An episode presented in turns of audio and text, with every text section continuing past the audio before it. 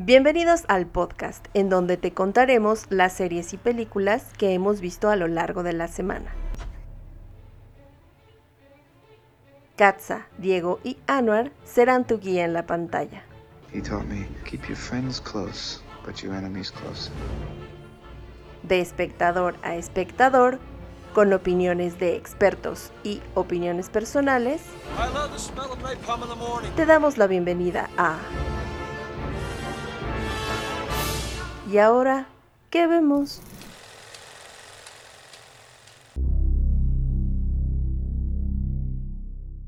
¿Qué tal? Muy buenos días, buenas tardes, buenas noches, queridos seguidores de ¿Y ahora qué vemos?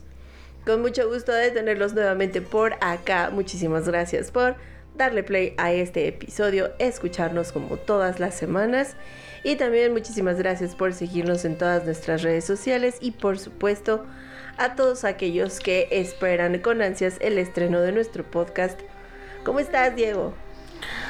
Hola, muy bien. Aquí disfrutando nuevamente de una semana de películas y series que les vamos a recomendar. Espero que las disfruten. eh, esta recomendación especialmente para los niños. Anuar. Muy buenas noches a todos, bienvenidos a este podcast. Y ahora, ¿qué vemos con nuestros amigos Katza, Diego y Anuar? Y recuerden que todo cambia, todo evoluciona. Estamos con esta campaña porque se vienen cosas muy importantes como nuestra película que vamos a analizar el día de hoy. ¡Yujú! Pues sí, el día de hoy traemos una producción directita de Walt Disney Pictures y Walt Disney Animation Studios. Estamos hablando de una película que está disponible en el catálogo de Disney Plus y se llama Raya y el último dragón. Raya y el último dragón es una película que se acaba de estrenar este año en el catálogo de Disney Plus. Es una película de animación de Estados Unidos. Eh, en, Estados Unidos su distribución se dio, que creo que hubiera sido mucho más padre poderla ver así, por, los, por la animación, los colores, etc. su distribución fue en 2D, en 3D, en Dolby Cinema y en IMAX. Eso fue como en 2D, 3D, 4D, y 5D. 4K. Te la podías hasta comer enterita. Ah, no, espera, eso soy muy feo. Súper El, editado.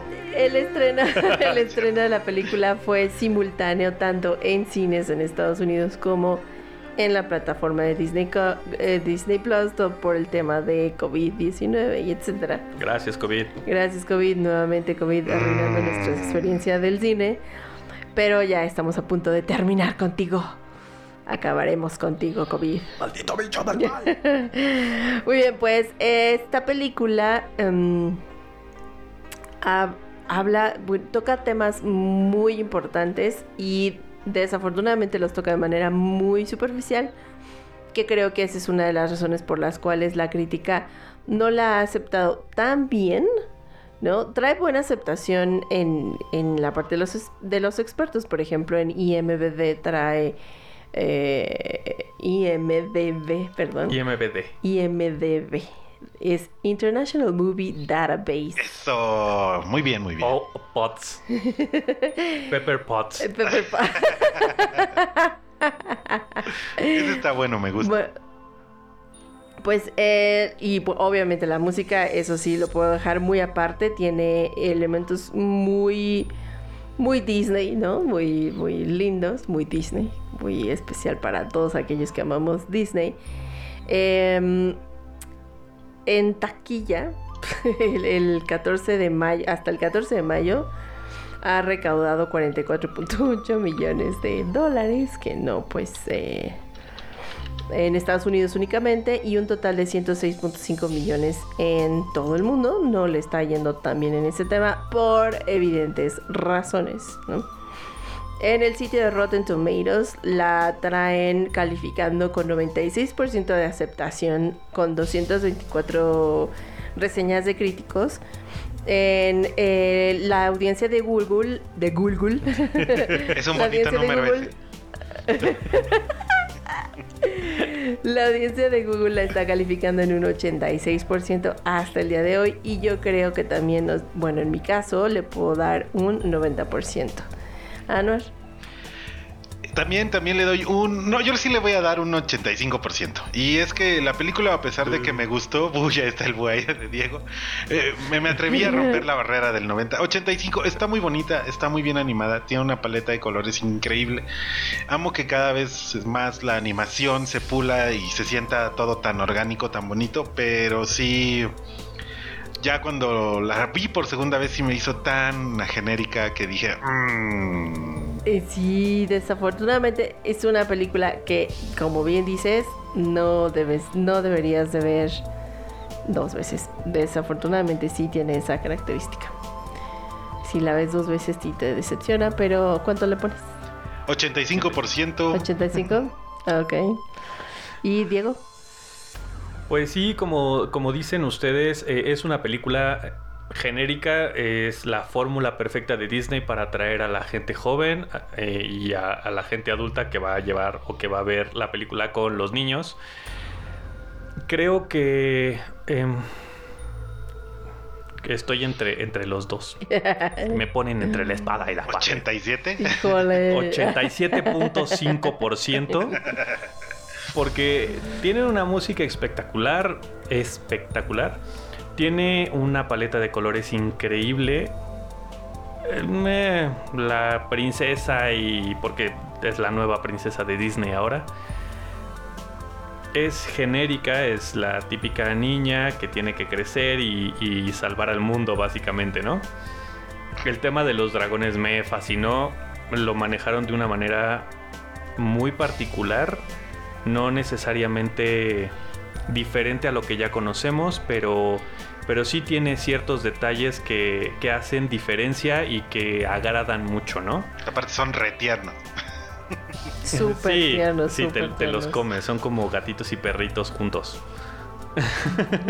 Está chido, eso sí, sí, sí. No, Eh, las voces están súper bien hechas. La verdad es que tiene un reparto de voces súper bueno. Y pues, ¿qué puedo decir? El, el mensaje final de la película está muy bonito, muy ad hoc con lo que está pasando hoy en día en el mundo y que Ándale, todos deberíamos de tomar Sí. en cuenta. Creo que es lo que más vale de la película. Muy bien, pues si te dieron ganas de ver esta película, ahí te va de qué va. Raya, una guerrera solitaria, debe localizar a un dragón legendario para restaurar su tierra fracturada y a su gente dividida. ¿Cómo me suena esto a, The Walking Dead. de a Ah, México no. lindo y querido? Yo ahorita, Restaurar ahorita voy a decir Tierra fracturada y gente dividida. Ándale, sí, sí. Muy bien, pues regresamos a nuestra sección de datos curiosos y spoilers de Raya. Como primer dato me gustaría... Datos curiosos con Katza. Katza. Katza. Ah. Otra, otra, otra. otra, otra. Datos curiosos con... Da- Dale, dale. Dale tú, amor, ándale. Tú me das el pie, Diego. Ándale tú, dale el pie, ándale. You. Ok. Datos curiosos con Katza. Katza. Katza. Pues la película está ambientada en una tierra de fantasía llamada Kumandra, inspirada en las culturas del sudeste asiático de Brunei, Singapur, Laos, Tailandia, el Timor Oriental, Camboya, Vietnam, Birmania, Malasia, Indonesia y Filipinas. Creo que estos elementos son de los elementos poco relacionables que encontramos en la película. Que probablemente como espectadores es como de, pues, ¿de dónde son todos estos? ¿Son chinos? ¿Son vietnamíes? Son, ¿Sabes? Son orientales, todos Sí, son sí, chinos. Todos son chinos. Entonces, yo creo, lo, y, y- y sí, o sea, sí está documentado que los realizadores eh, viajaron a todos estos lugares a recoger partes de las leyendas, a recoger cómo eran, cómo son las costumbres eh, o cómo eran las costumbres antiguas de cada uno de estos pueblos o de cada uno de estos sí, eh, eh, lugares.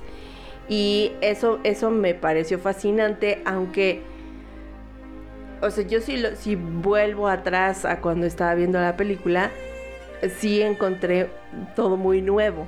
Y eso me gustó muchísimo, ¿no? No es como el espectador de Mulan, ya sabes que es en, en China. China, y pues eh, tienes como una figura preestablecida de cómo es China. Una En referencia. Ajá, Ya- es una referencia, ¿no? Pero en Raya todos los lugares son diferentes. Y eso a mí la verdad me gustó muchísimo. Eso me, me- me hace que tenga una, una sensación de que, de que es antropológicamente estudiada. Es nueva. Mm, esa Es está nueva. muy bien. Yo la sí. vi muy nueva. Te Yo la vi- enraya. te enraya. ah. Pero bueno, eso es lo que, lo que yo veo en esta parte, ¿no? O sea que, que yo sí la vi muy bien, muy bien documentada.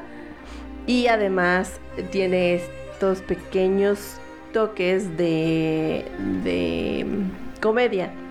Aunque hay personajes como por ejemplo Tok Tok que eh, em, se parece al pollo de Moana, ¿no? Mm, Se parece al pollo de Moana, es como el mismo personaje. de hecho, iba- Como de aprendizaje lento.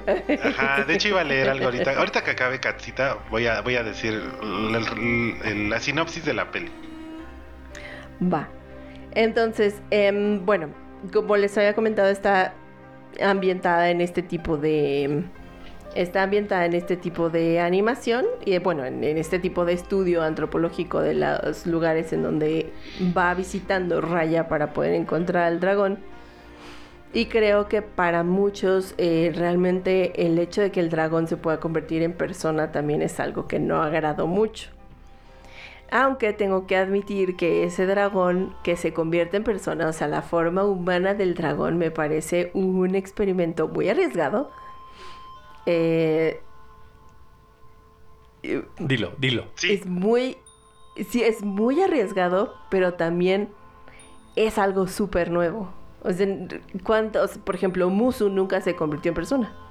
Mushu. Mushu, perdón. Mushu. nunca se convirtió en persona. No, Y no me malentiendan que no odio a Mulan, ya no la odio, pero pero yo creo que esta película tiene elementos que no todo es como en el típico no estás preparado para esta discusión, ¿no? Es que, digo, al final, a pesar de que es la misma fórmula que Disney ya ha venido planteando desde ya hace mucho tiempo, eh, incluyendo el tema de la, de la investigación, porque lo hizo con Coco, lo hizo, seguramente lo hizo con Moana, lo hizo con... Ay, ¿qué otra película iba a decir? No me acuerdo qué otra película, pero también Ajá, eh, ya se dedican a ir a las locaciones, investigar toda la, toda la cultura, toda la estructura de los lugares en las que se van a basar sus películas para poderle dar un, poco más de realismo a, a esas historias, ¿no? Ujú.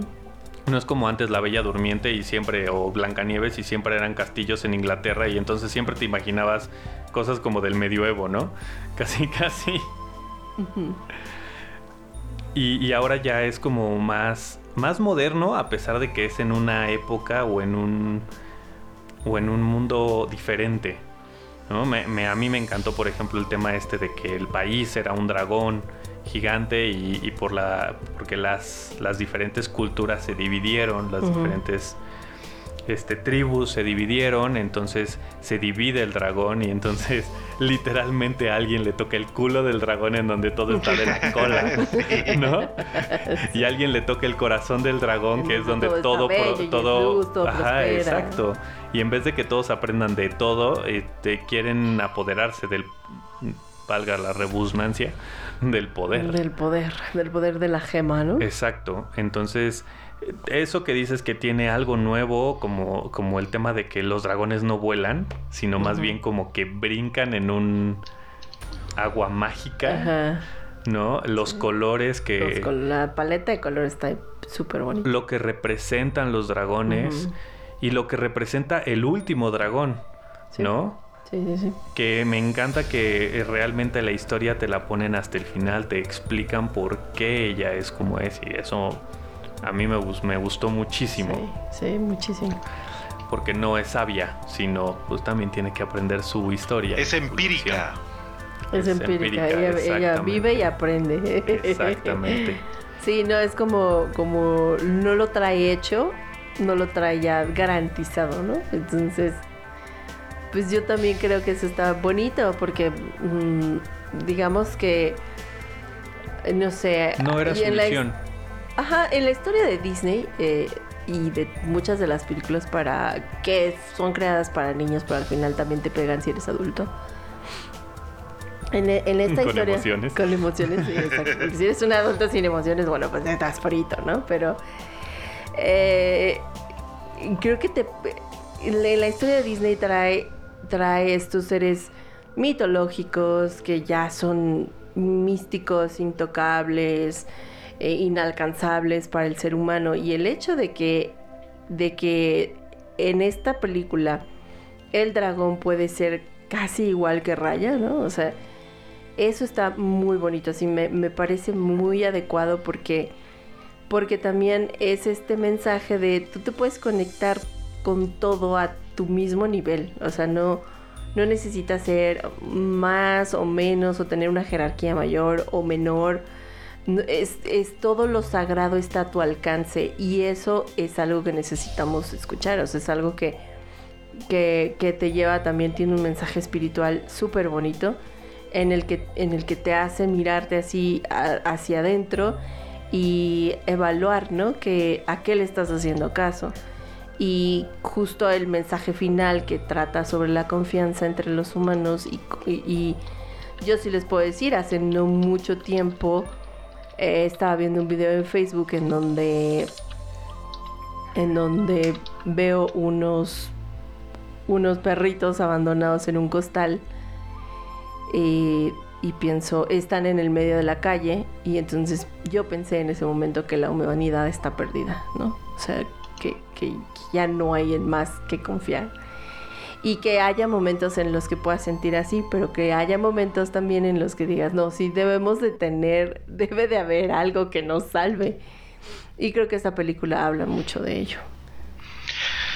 Sí, es una muy bonita película. A mí me gustó bastante en esa parte, eh, sin cantar las obviedades de, de algunas historias. Creo que lo que dices, Katza, es bueno por lo de lo nuevo, pero creo que también Disney temió hacer algo diferente, porque ah, se agarra a su fórmula que ya tenía con, creo, una historia que podría explotarse mucho más, porque se parece a muchas cosas y al mismo tiempo no se parece a nada, ¿no? A nada. Y, y lo mismo, ¿no? Hay una piedra en Moana que es todo un conflicto también, ¿no? Eh, aunque ya no lo es tanto al final, ¿no? Como en Raya.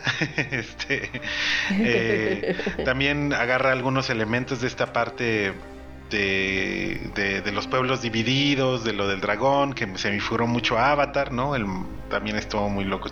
Y que también en Avatar habla de esa división, ¿no? De los pueblos. Sí. Y bueno, y, y bueno, y, y no, no las comparo ni estoy diciendo que son, son iguales ni nada, ¿no? Solo, solo siento que toma esos elementos. Hay algo que me gustó de esta parte y que creo que no sé si lo notaron. Y es que sin decirlo, eh, hablan del budismo, jóvenes, este, Sí. eh, amigos míos. Katza es lo que sabe más de esa cosa. Pero bueno, muchas de las estatuas de Buda están justamente en esas zonas, ¿no? Eh, En esos bosques, de repente puedes ir caminando y encontrar una estatua de Buda, ¿no? Y cosas así. Te rodea una montaña. Es correcto. Entonces, creo que también un mensaje de unión va por la filosofía del budismo. Eh, Eso es en lo personal lo que yo veo. Eh, el final es increíble y creo que tiene que ver con esta parte que sentimos y sobre todo allá en, en Estados Unidos donde también el mensaje es China, supongo que pasa también. Bueno, esas regiones asiáticas. La individualidad está causando estragos en nuestra en nuestra población, en nuestra virtud, en nuestra manera de vivir. En nuestro ser humano. Ajá, y, y se apoderan los mensajes demagógicos o de división, donde nosotros queremos tener la razón y al otro lo vemos como un enemigo, ¿no? Porque aunque vivamos eh, divididos en, en alguna parte del cuerpo del dragón, pues si no tenemos cariño o amor, vamos a dividirnos aunque esté brillando todo en el corazón. Así que es lo que yo saco de esa peli. Está, eso es lo interesante. Pero ya cuando la ves por segunda parte, con segunda vez dices, ah, ya le entendí acá. Ya no te causa el mismo. Sí, eh, eh, digo, al final sí es una película que tiene, o sea, que es para ver nada más una vez. es que eso es lo lamentable. Sí, eh, la mayoría de las películas de Sí, Disney son así. No es la espada en la piedra, que No la es la puedes ver exacto. 100 veces y no te cansas, ¿no? Eh, La mayoría de las películas de Disney son así. Son películas que puedes ver una vez, captas el mensaje, pero si la vuelves a ver como que ya no, ya no te da ese sabor de fantasía, ya no te da ese sabor de boca tan, tan bonito que te da cuando la ves la primera vez. Sí, Sigo llorando digo, con Toy Story 3. Tiene. Ajá, exacto. Tiene ciertos elementos que a lo mejor no explican al 100%.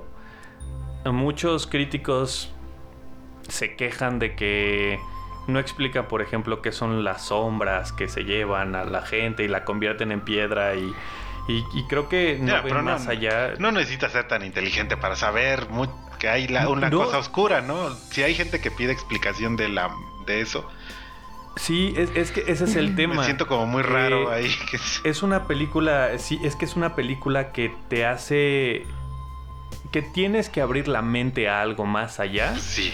porque si no, lo único que vas a querer es pe- pedir explicaciones de todo. O sea, yo hablaba con Katza sobre ese tema, ¿no?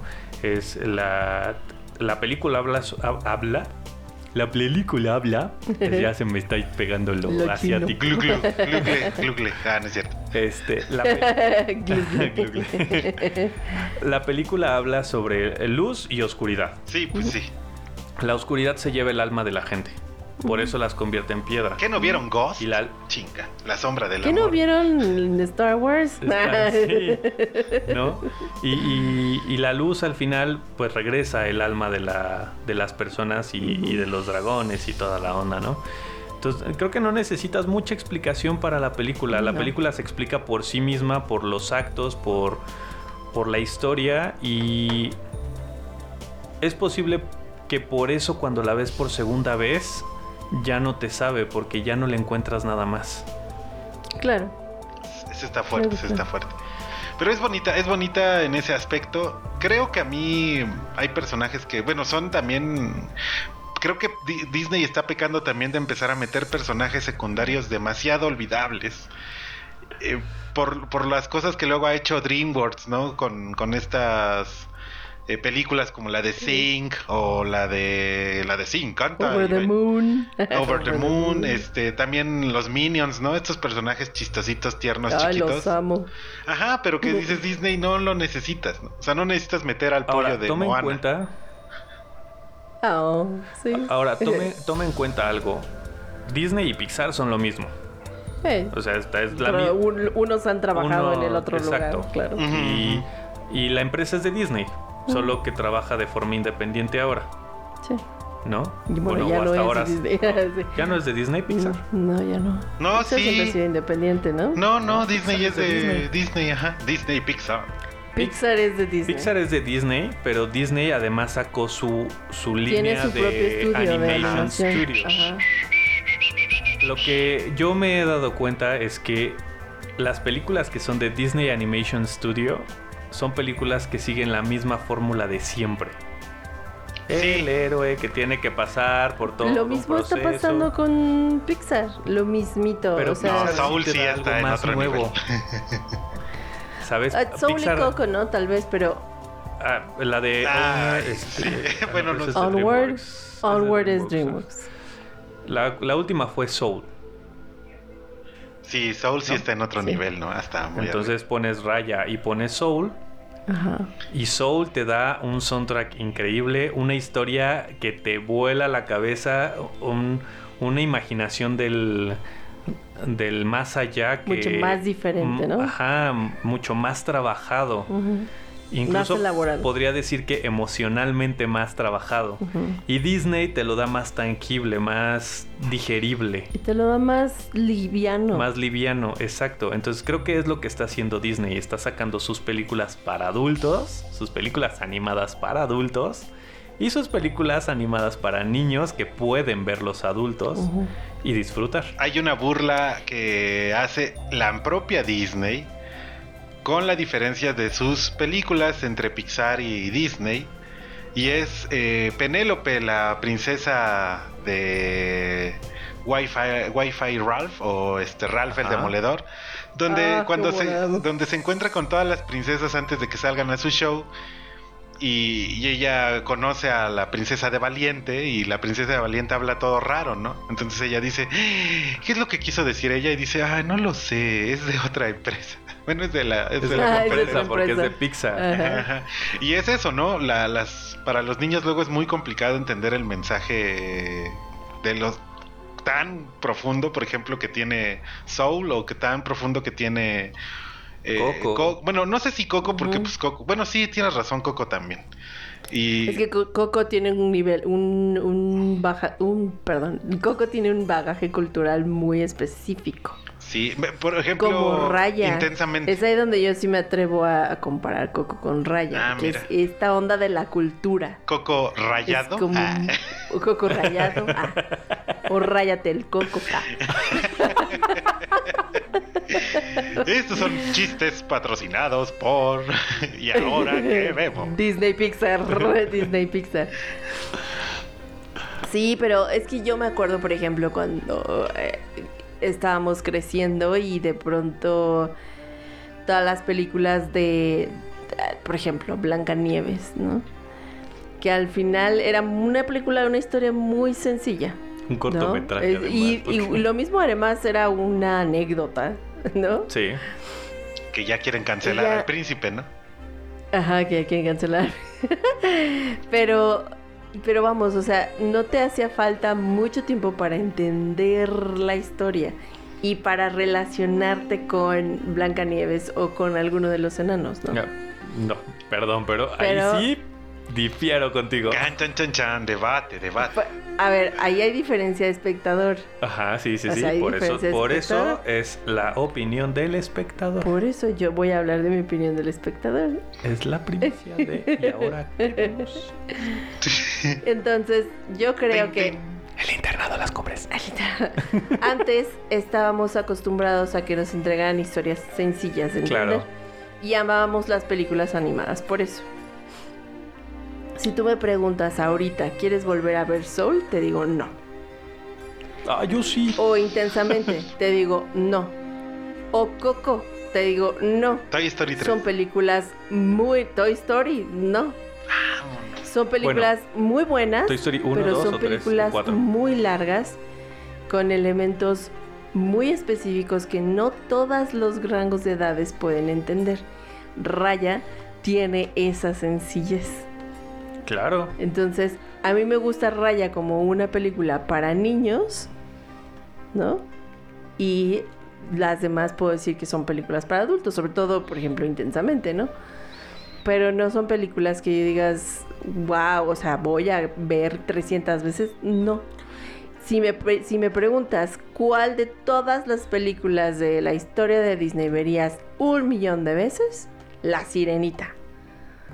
¿No? El Rey León. O El Rey León, exacto. Pero eh, creo que esa era de las películas de Disney, como dices, ya no traen una fórmula tan estudiada y por tanto se vuelven como muy efímeras, ¿no? Muy, ah, pues puede pasar. Sí, claro. Vacas Y, vaqueras. eh, No, no es cierto. Exacto. Probable- probablemente eso es lo que está ocurriendo con un poco con esa industria.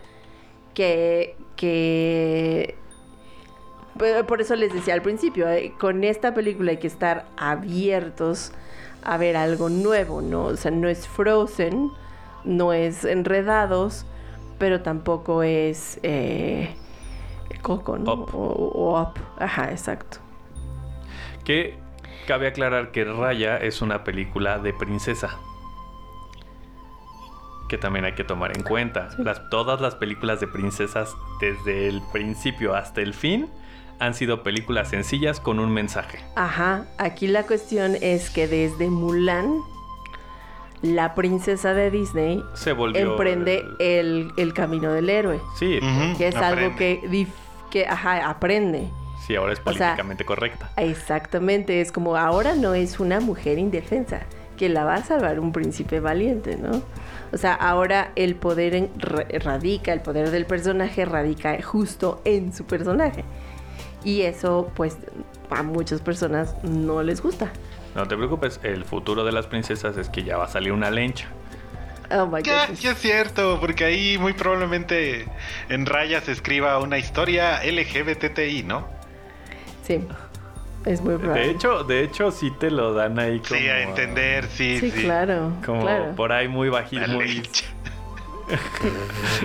Perdón por la No, pues, expresión, pero... así como así como en la nueva la nueva versión de Cenicienta de live action que va que ya está en, en producción pues la- el, la, el hada madrina ya es el hado madrino A Es, bin- es No, binario, ¿no? Según. es no binario este personaje es un personaje no binario para aquellos que Es un queer. es un queer no, no. para aquellos no que sé, ya ni sé, ya no sé si llamarle Ellen Page o Ellen no sé qué.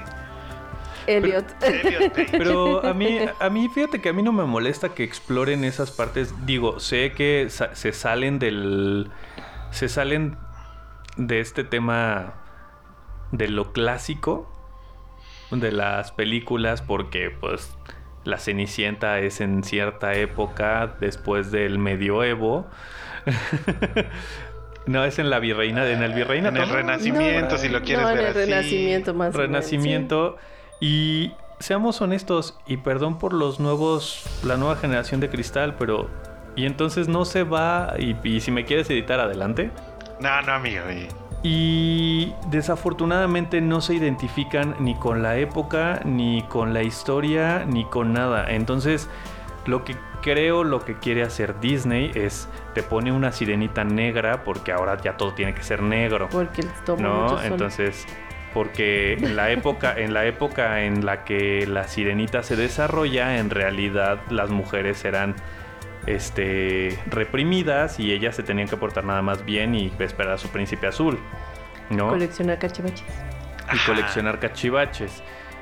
Ahora eh, la, la nueva Cenicienta va a tener a su hada madrina queer para que la gente se pueda identificar Ajá, con ¿no? eso. ¿Qué me vienes a decir? ¿No? Si ya vi al señor Ajá. Super Green acá, pero bueno. Ajá. Eh, Exacto. Y digo, no, es- no es que sea no necesario mal, porque ya salió, tuvimos en el quinto elemento a un personaje increíble.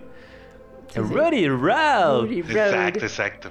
Que fue un... Super green. Ajá, exacto. Sin embargo, bueno, pues las nuevas generaciones vienen con que, ay, me duele el codo y ya no puedo levantarme. Mm, Es una expresión. Creo que al final de cuentas las historias tienen que ir evolucionando como lo han ido haciendo porque la sirenita en realidad se convierte en burbuja, en espuma de mar, no se queda con el príncipe azul y la tuvieron que evolucionar, ¿no? DJ Evolución. Bueno, La tuvieron que adaptar. sí, claro, pero- pero, pues no pueden poner un final triste, ¿no? En las Exacto, historias exacto. como... Pero ¿sabes qué es lo curioso, amigo? escritas. Y que- qué es lo curioso de todo esto, amigos.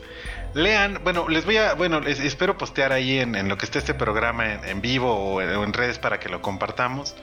Eh, en nuestras redes de Y ahora que vemos. Eh, hay un libro extraordinario que pueden encontrar en la biblioteca eh, Benjamin Franklin. eh, que, habla de Nickelodeon, ¿no? Eh, y es un libro del año 2007, 2000, por ahí, 2006. Y habla de cómo la industria de Nickelodeon se adaptó a... Bueno, Claro. pero no de manera así por ideal, sino porque le genera dinero, ¿no?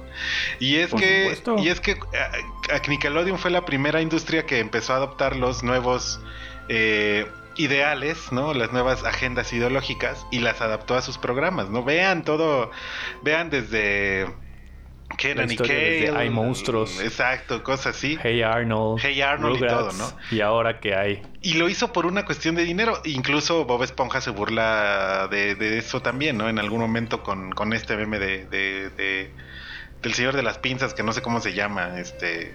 Don Cangrejo. Don Cangrejo, ¿no? Que le dice, Don Cangrejo, ¿por qué hizo esto, no? Por dinero, Bob, ¿no? Algo así. Y es exactamente, es exactamente lo mismo. Y Disney se sube a esta tendencia. Ahora, está bien, estoy de acuerdo con que haya eh, esta parte de, de inclusión, pero hay que también empezar a distinguir cuándo es, di- cuándo es distinción o Cuando ya dices, "Mm, están forzando a una agenda ideológica, ¿no? Es Pero es que interesante siempre verlo. te van a forzar. Al Creo final, que yo creo honestamente que el servicio de la industria desde que se inventó por ahí con este Georges Méliès Mm, claro. Desde ese desde ese momento la industria del cine ha sido una gran herramienta para para comunicar lo que está allá afuera, ¿no?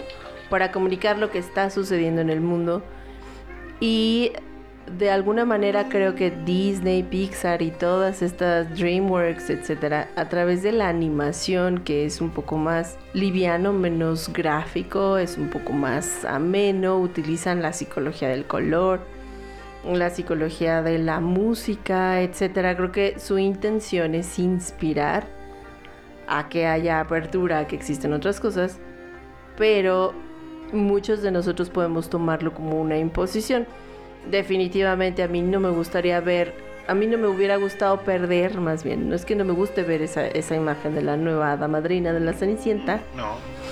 pero no me hubiera gustado perder a la hada madrina que era gordita y buena onda. ¿Me explico? O sea, eh, o, o la estrella azul, ¿no? Que, que un día que vuelvan a ser Pinocho y que de pronto la estrella azul sea color morado, ¿no? Entonces ahí sí va a estar así como de, oye, pero la estrella es azul. O, Herma- o Hermione afrodescendiente, ¿no? Ajá, exacto, exacto, como, como alguna vez acariciaron la idea. No, ¿y qué pasó? Pues ahí está en la obra de teatro. Pero, ajá, exactamente. Entonces, creo que eso es lo que está pasando y, y está siendo un poco difícil, ¿no? Porque justo, mm, desafortunadamente, como la gente de esta comunidad LGBT, TTI. TIQ, Queer. ajá, eh, como se siguen comportando como minoría, Incluyendo la gente de color. incluyendo la gente de, Oscuro. de- de color que, que se le llama de color malamente, ¿no? Sí, claro. También se siguen comportando como minoría y entonces no hay una especie de integración. Y ahí es en donde nosotros tampoco vamos a poderlo ver o disfrutar o integrar a nuestra psicología y a nuestra idiosincrasia o a nuestra cultura del espectador porque ellos lo siguen tomando como algo muy especial que considero que no debería de ser, ¿no? Entonces, es un poco como el feminismo y el machismo. Se, se, se, se va el péndulo de un lado y permanece ahí un rato, pero cuando recula y regresa muy fuerte del otro lado. No hay un equilibrio, no hay una una verdadera como Un balance. como Es un balance, correcto, ¿no? sí. Entonces como no hay un balance y nos cuesta mucho trabajo hacer esta integración. Exacto, una respuesta, mucho. una respuesta extre- extrema, eh, pues recibe igual una respuesta demasiado extrema. Y es lo que a veces no me late, ¿no? Porque pues sí tenemos como, o al menos estas generaciones las que les hablan, y no es que hayan sido mejores ni peores ni nada, pero pues sabíamos que existían otras personas y pues ah, estaban ahí, ¿no? Eh, entiendo el mensaje de Katza y, y me agrada también esa parte en la que espero que tengan esas buenas intenciones, pero pero pues entonces hay que trabajar todos también con eso, ¿no? O sea, igual como mexicanos, como latinoamericanos, es- como europeos, ¿no? O sea, es bien raro. Ju- justamente ese es el tema que, bueno, no sé si a ustedes les pase, cuando uno, uno que tiene la mente un poco más abierta, ya sabe que existen ese tipo de personas, ya sabe que hay en el mundo, existen en el no, mundo, no se te hace raro verlos Ujú. en la calle, a, a pesar de que es raro, a pesar de que es raro verlos en la calle, no se te hace raro y sin embargo hay gente del incluso de nuestra misma edad, que sigue con este pensamiento retrógrada gracias a sus papás y gracias a los abuelos y gracias y a mucha gente con la mucha que se gente llevan, con la ¿no? que se llevan, que si no les metes esas ideas como bajita la mano, como que no se pueden dar a la idea y creo que lo que sentimos nosotros es una imposición porque es nosotros ya sabemos, nosotros no los tratamos como minorías, nosotros los tratamos como personas. ¿Por qué me vas a poner una hada madrina que es queer si yo ya sé que existe y lo respeto? Sí. El problema es que si lo ves del otro punto de vista en la gente que, que lo rechaza, se lo pones bonito en una historia bonita que son bien buena onda y entonces ya les puede llegar la idea de la posibilidad de aceptarlos. Creo que lo, Puede ir por ahí, no sé. No, más bien creo que lo que es lo que espera la comunidad es ser reconocidos dentro de la industria y representados, ¿no? Es un poco como y yo vivía en Estados Unidos cuando se, se lanzó Black Panther y no te quiero contar el nivel de movimiento social de la comunidad afroamericana en Estados Unidos fue brutal. Empezaron a saludarse en la calle como se saludan en, Los wakandianos. en Wakanda y, y era, se sentían tan representados y de pronto Black Panther se volvió una figura muy icónica para, la- para esa comunidad y en un año se apagó. Sí, pues se murió de cáncer de colon y ya valió. No, se murió después, ¿no? Pero, No, no es cierto. Pobre Chadwick chiste. Boseman. Pero a, a lo que voy es que lo que esperan, lo- de lo que tienen sed, es de ser reconocidos y representados en la industria. O incluso también muchos, ¿no? A lo mejor pues tienen este deseo de, de ser estrellas, de ser celebridades o de ser actores y lo que quieren es que exista un rol o un papel que se adecue a su forma de vivir, a su estilo de vida, a su, a su entorno sexual. El tema es que ya existe. Pero- hay miles. Sí, Miles. ellos hay miles, lo que no hay es representación en la industria. ¿Lo hay? No, lo, no. No, lo- en la- lo- no. En la industria fuerte y los que todavía tienen el poder siguen siendo en su mayoría Y muchos- white, ¿no? Bueno, muy, Y muchos son white y heterosexuales que representan gente de esa, Bueno, de esa comunidad. Lo que quiere la comunidad es quiero yo, yo como comunidad ser parte de esa industria. No quiero que ningún tipo que no sabe ni, ni de qué se trata ser no binario o queer o lesbiana o lo que sea. Quiero que alguien como yo me represente. Sí, como cuando Entonces- critican a este... ay, ¿Cómo se llama el de American Horror Story? Evan Peters. A Evan Peters, que va a representar a un queer. Y la gente se enoja porque dice, Ajá. bueno, ¿por qué no metieron mejor a ¿Por qué un no actor que un es queer? queer? Exactamente. ¿No? Lo que quiere la sí lo es entiendo. Eh, Eso lo entiendo perfectamente. ¿Qué es lo que pasa? En la industria de Hollywood, que es una industria que está manejada por puros white, por pura Ya no. gente blanca, Ya no, no. ya no. Ya no, pero ¿a qué vi- ¿por qué vino esto? Debemos agradecer de alguna manera también a la pandemia. Porque gracias a eso, toda la industria del cine se fue a otros lugares, empezaron a crecer otras industrias que tenían, que estaban muy reprimidas porque Hollywood los tenía todos acaparados. Y entonces estas industrias nuevas que ya lograron emerger, empiezan a sacar películas, eh, series, por ejemplo, como la que vimos que son puros negritos en Hollywood. Hollywood.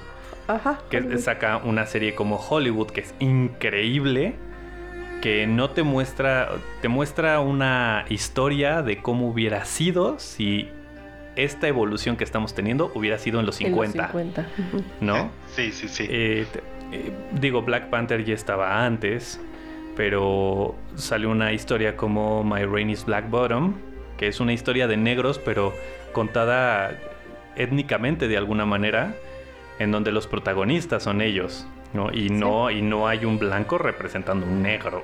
No. Que eso, eso, eso pasó muchísimo en la historia del cine. Hubo.